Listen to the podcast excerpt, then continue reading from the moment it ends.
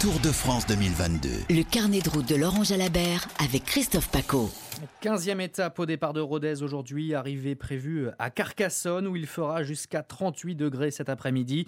La chaleur écrasante sur le tour, c'est le thème du carnet de route. Avec vous, Christophe Paco, bonjour. Bonjour à tous, bonjour Laurent Jalabert. Bonjour. Votre carnet de route surchauffé depuis quelques jours, la chaleur s'est invitée sur la route du Tour et c'est vrai que c'est un problème pour les coureurs. Ça roule extrêmement vite depuis le départ de cette édition du Tour de France.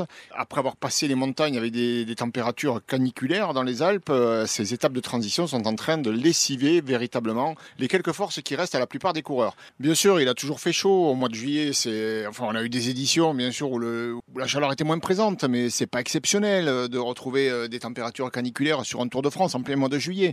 On est dans une période où on fait attention à cela, c'est plutôt bien, et on n'en est pas encore au stade que nous avons connu par exemple au mois de juin sur la route d'Occitanie, où on était en alerte rouge canicule euh, dans le département du Tarn, et le préfet avait interdit aux gens de sortir et toute manifestation sportive. Donc l'étape de la route d'Occitanie, ce jour-là, n'avait fait que 35 km. Mais pour l'instant, sur le Tour de France, on est loin de tout ça, Laurent Jalabert, on est d'accord? A priori, oui, on est loin de tout ça. Il y a des dispositions particulières malgré tout. On augmente euh, le kilométrage où les coureurs peuvent se ravitailler, et c'est bien normal. On a même hier augmenté les délais, c'est-à-dire ce temps au-delà duquel le coureur ne peut pas repartir. On fait quand même attention à maintenir un maximum de coureurs en course et en bonne santé. Le carnet de route de Laurent Jalabert. On vous retrouve à 10h, comme le veut la tradition, pour l'étape du jour. À tout à l'heure. À tout à l'heure. Merci Christophe Paco et Laurent Jalabert. 15e étape du Tour de France à suivre cet après-midi, toutes les demi-heures sur RTL.